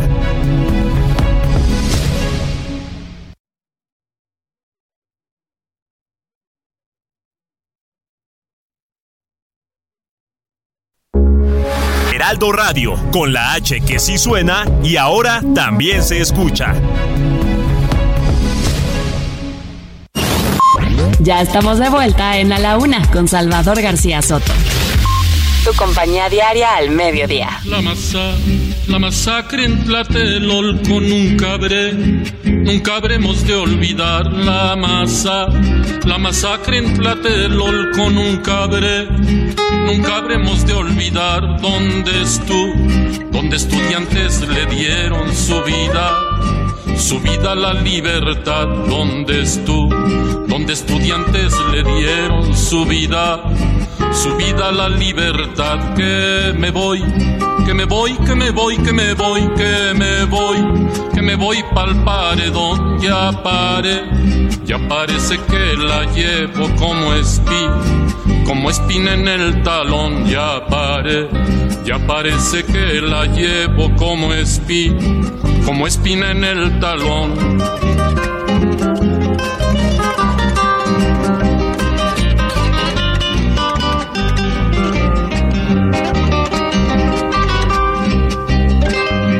Traición, la traición. Ya son las 2 con 31 minutos. Estamos regresando de la pausa aquí en a la una con esta canción del señor Oscar Chávez. La voz es inconfundible, un grandísimo cantante, eh, cantautor mexicano.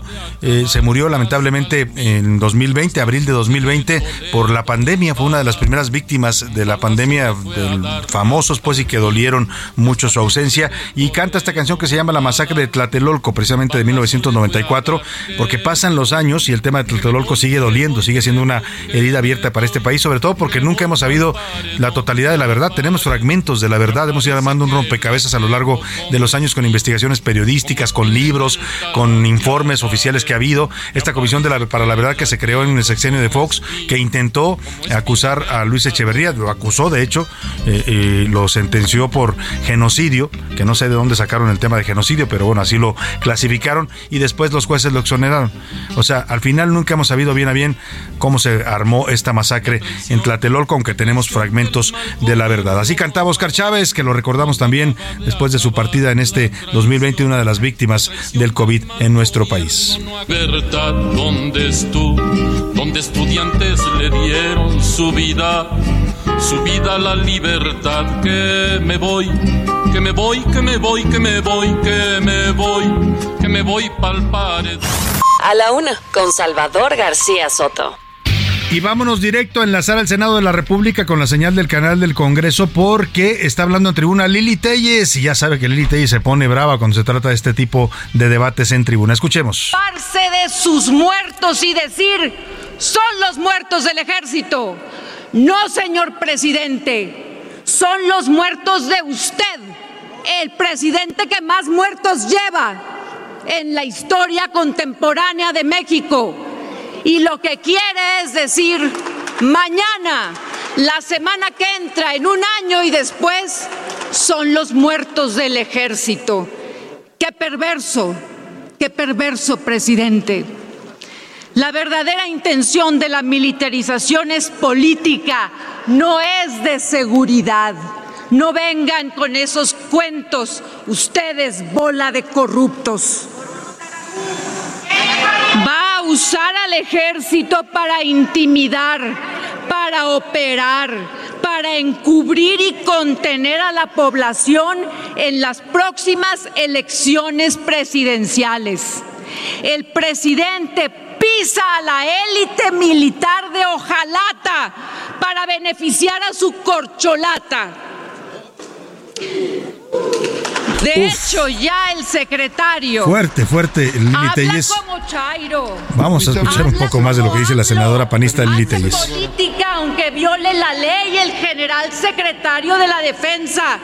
No es institucional y a ustedes bola de corruptos los ve para abajo. Dígame. Permítame, senadora. Está desatando polémica, ya le gritan los senadores de Morena, que ya sabe, Lili Telles es clienta de sus excompañeros de Morena, porque además ella llegó al Senado por Morena, eh, por el estado de Sonora, eh, y le están gritando, eh, y el presidente interrumpió por momentos el discurso. Vamos a escuchar un poco más de lo que está diciendo en tribuna la senadora panista Lili Telles. Van a ser responsables y no se van, que se siente y que se calle, que es mi turno. Líder sindical. Ah, le está diciendo a Napoleón Gómez Urrutia que se levantó a gritarle. de los trabajadores de México, sentado y callado, Napoleón. Ay. Después hablará usted. Parecía que le estaba hablando a un Y espere sus croquetas. perrito, ¿no? Tal cual. Ustedes mañana van a andar llorando porque los militares le dispararon a estudiantes en una plaza pública. Ustedes van a andar llorando porque los militares reprimieron una manifestación en las calles.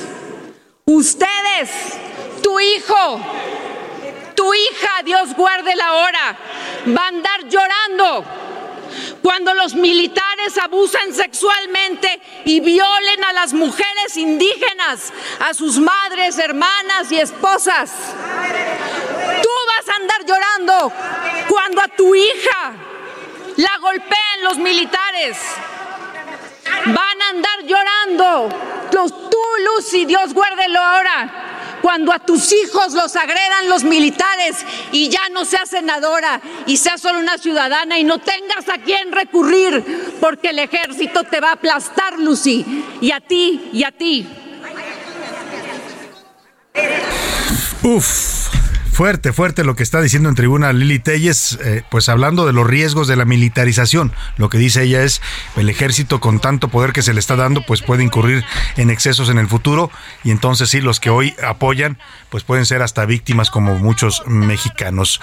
Escuchemos un poco más de lo que dice Lili Telles. Ustedes de Morena no van a votar como perros por huesos y croquetas.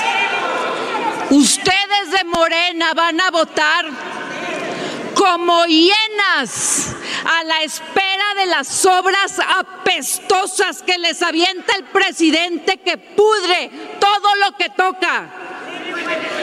Asegúrense de que AMLO tome sus medicinas para sus achaques, porque lo quiero vivo, vivo para cuando la nación mexicana le demande haber creado un Estado narcomilitar ¡Viva México! No a la militarización. Vaya, vaya, vaya mensaje y vaya discurso de Lili Telles en tribuna fuerte. Ha encendido, por supuesto, a los senadores de Morena que le gritaban. Usted escuchaba víbora, calificativos y, denostaciones.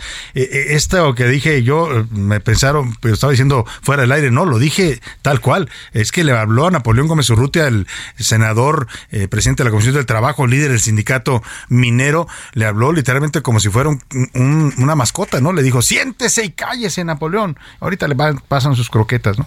fuerte, fuerte.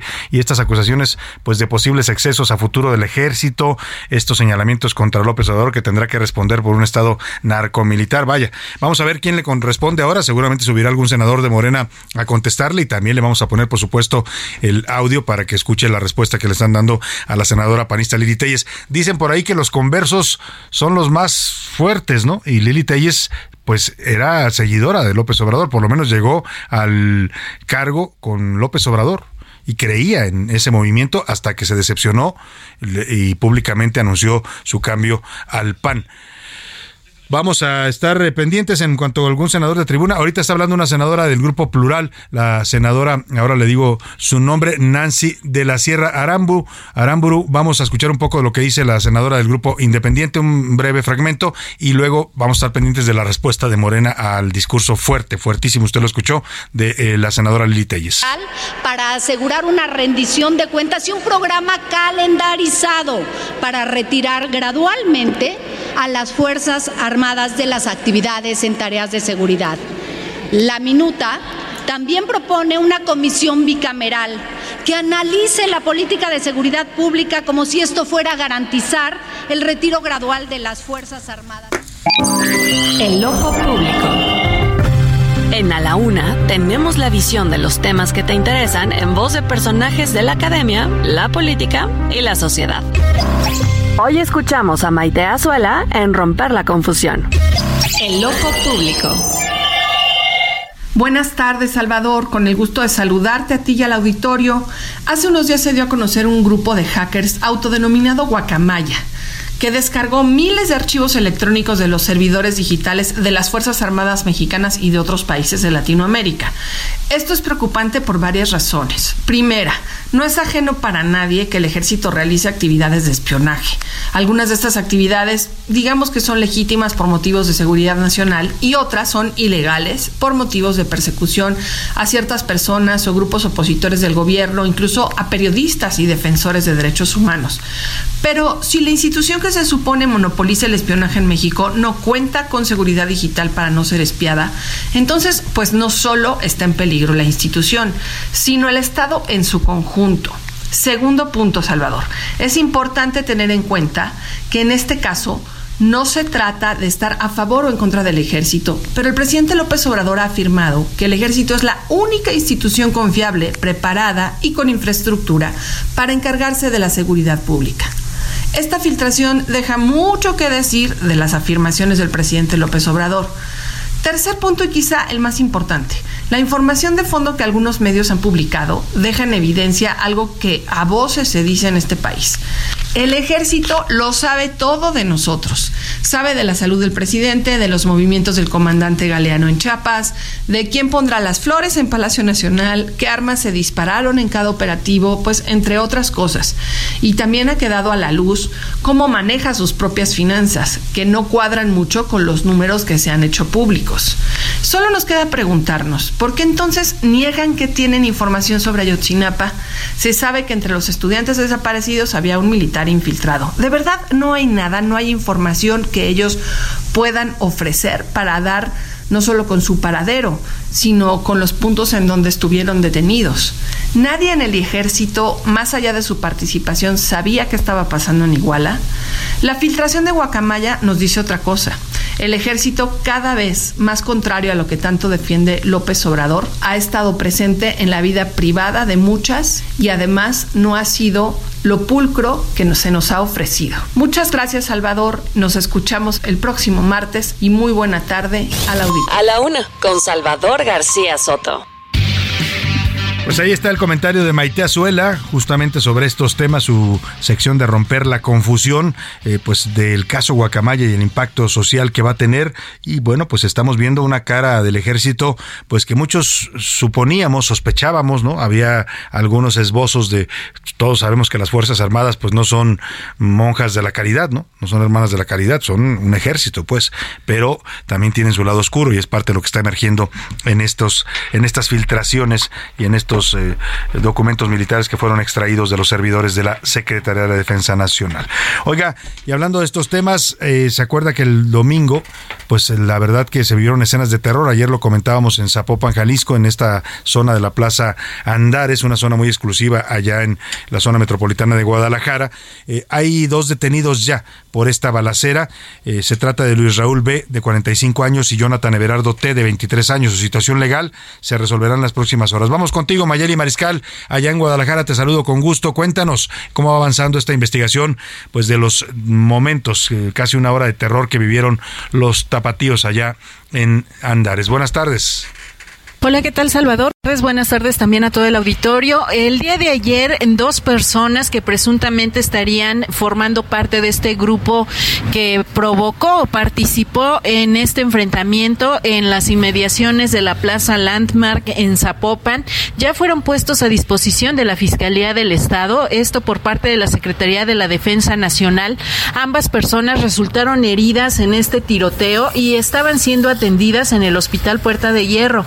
Fue ayer al mediodía cuando se realizó el traslado y eh, más tarde se informó que fueron puestos a disposición de la Fiscalía. Además, las cuatro personas restantes, los civiles que resultaron lesionados en este enfrentamiento, se encuentran aún recibiendo atención médica y se espera que sea en las próximas horas cuando rindan también su declaración para poder esclarecer estos hechos en los que recordar que bueno, el objetivo del ataque era el secuestro de un empresario, el cual no se concretó, pero eh, bueno, hasta estos momentos esa es la información. También decía el gobernador de Jalisco que se estará revisando lo que tiene que ver con las empresas que brindan el servicio de custodia de personas a fin de poder también, eh, pues además de capacitarlos, pues poner algunas eh, reglas o normativa en este sentido.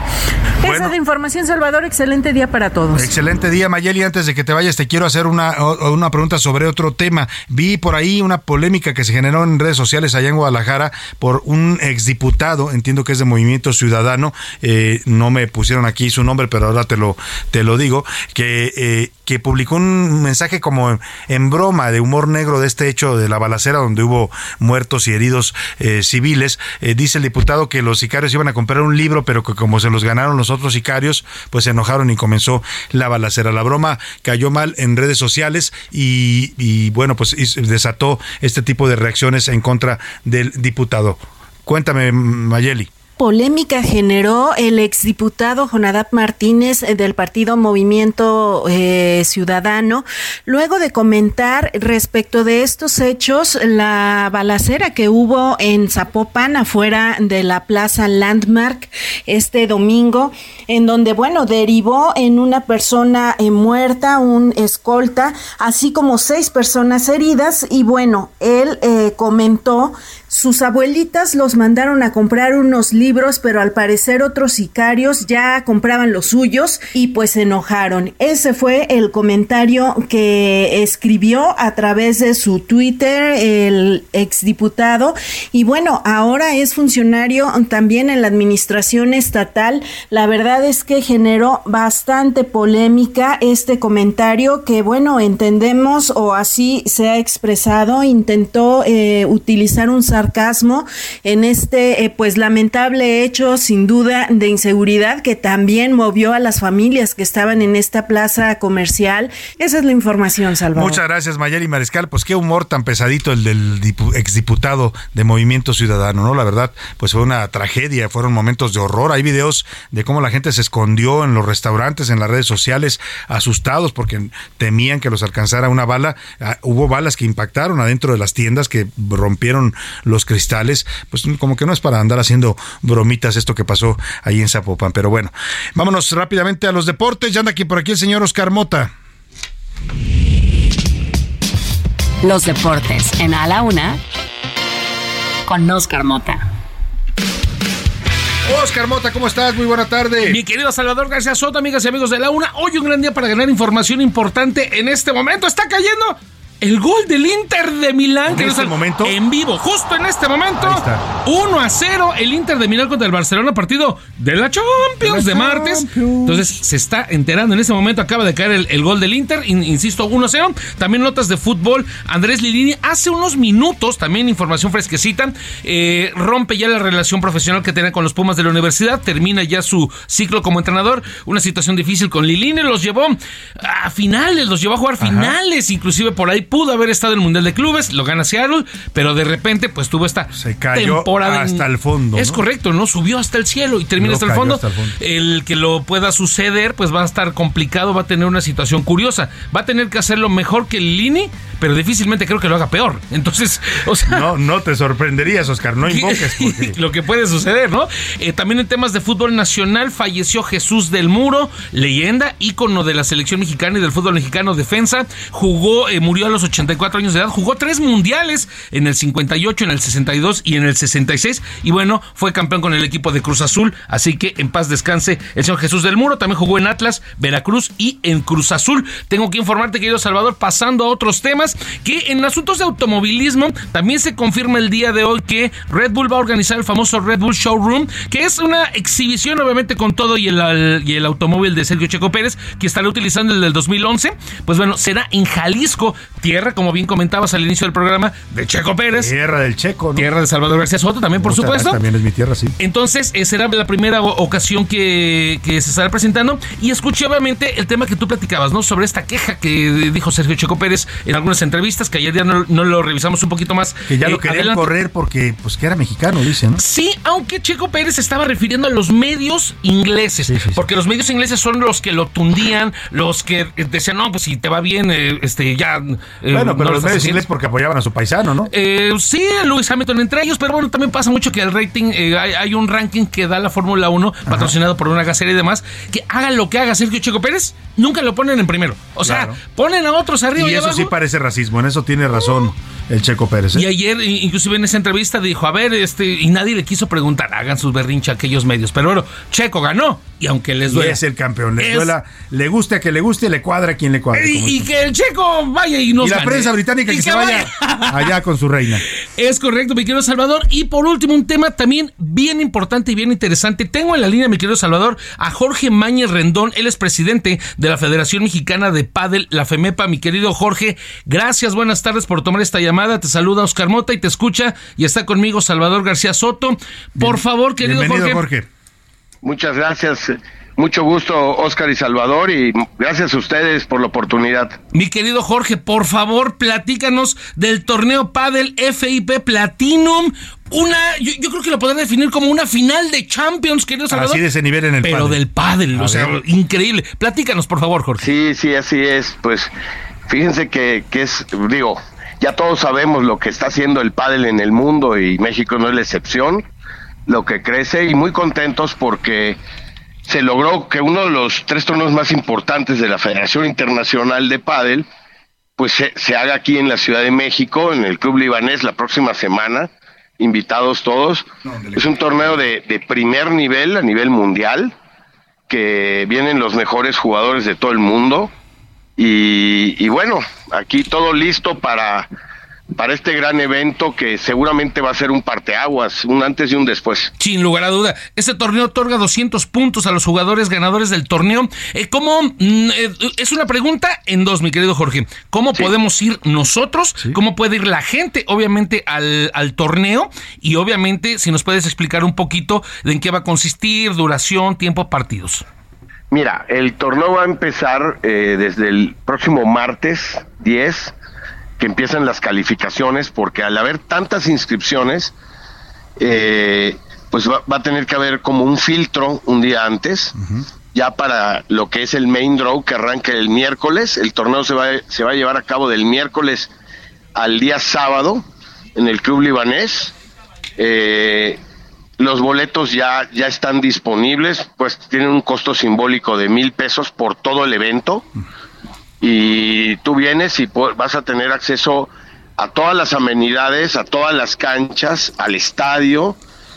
Yo siento que es un gran esfuerzo de, los promotores, de pues, agradeciendo a nuestro patrocinador principal, a, a Balúe, y desde luego el Club Libanés, todos sumaron para poder traer el evento y, y darlo muy accesible para que todo, todo el público capitalino, todos los que les gustan el pádel de toda la República, puedan ver a sus a los mejores jugadores en acción. Increíble. Pues no se pierda este torneo de pádel, el torneo eh, Platinum, pues en el en el centro libanés será, ¿verdad? Dices. Es correcto, en el centro libanés. Empieza el miércoles 11 a partir de las 3 de la tarde. Pues ahí está la Todos los partidos van a empezar a las 3 de la tarde, miércoles, jueves, viernes y la, fin, la gran final va a ser el sábado a partir de las 5 de la tarde. Pues ya está la invitación. Muchas gracias, Jorge. Muchas gracias a ustedes y un saludo a todos y por aquí les esperamos también ustedes. Ahí nos daremos una vuelta. Gracias, Jorge. Jorge Mañe Rendón, presidente de la Federación Mexicana de Padel. Sí ha crecido mucho el pádel en México, ¿no? Increíble, y además es una nueva opción, ¿no? Entre tantos deportes que hay aquí en México, acercarse también a otro deporte es importante. Sí, así es. Gracias, Oscar Mota. Vamos rápidamente a escuchar la respuesta que le están dando a Lili Telles en tribuna. Es la senadora de Morena, Lilia Margarita Valdés. Está contestándole así a Lili Telles organizado, como nos lo han dicho, y solicito que las personas que lo han dicho se retracten por bien del pueblo, por la patria. Nuestro México no merece que sus senadores y sus senadoras utilicen la tribuna para descargar fobias, insultos, traumas, amarguras. No los eligieron para eso, absolutamente para eso no. Y exijo en nombre de toda la bancada de Morena que se saque del orden del día esas palabras obscenas en la boca de una senadora que en lugar de legislar vienen a sacar toda la frustración que la vida les ha dado. Es una exigencia de inmediato. Y la persona que me quiera decir algo, que haga uso de la voz y lo diga de frente. Yo no soy llena a mí nadie me puede venir a decir aquí que soy perra de ninguna de las bancadas. Ahí está la respuesta fuerte de la senadora Lilia Margarita Valdés, senadora por Morena, contestándole a Lili Telles y pide que se elimine del diario de los debates del Senado esta parte. También eso se llama censura, ¿eh? Pues tiene derecho a expresar lo que diga libremente la senadora Lili Telles. Nos despedimos, que pase una excelente tarde, provecho. Aquí lo esperamos mañana a la una. Escucha, acompaña e informa. A la una. Con Salvador García Soto.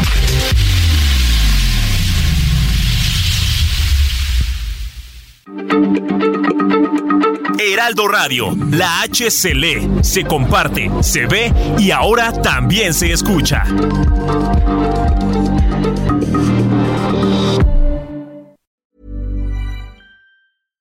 Hi, I'm Daniel, founder of Pretty Litter. Cats and cat owners deserve better than any old-fashioned litter. That's why I teamed up with scientists and veterinarians to create Pretty Litter. Its innovative crystal formula has superior odor control and weighs up to 80% less than clay litter. Pretty Litter even monitors health by changing colors to help detect early signs of potential illness. It's the world's smartest kitty litter. Go to prettylitter.com and use code ACAST for 20% off your first order and a free cat toy. Terms and conditions apply. See site for details.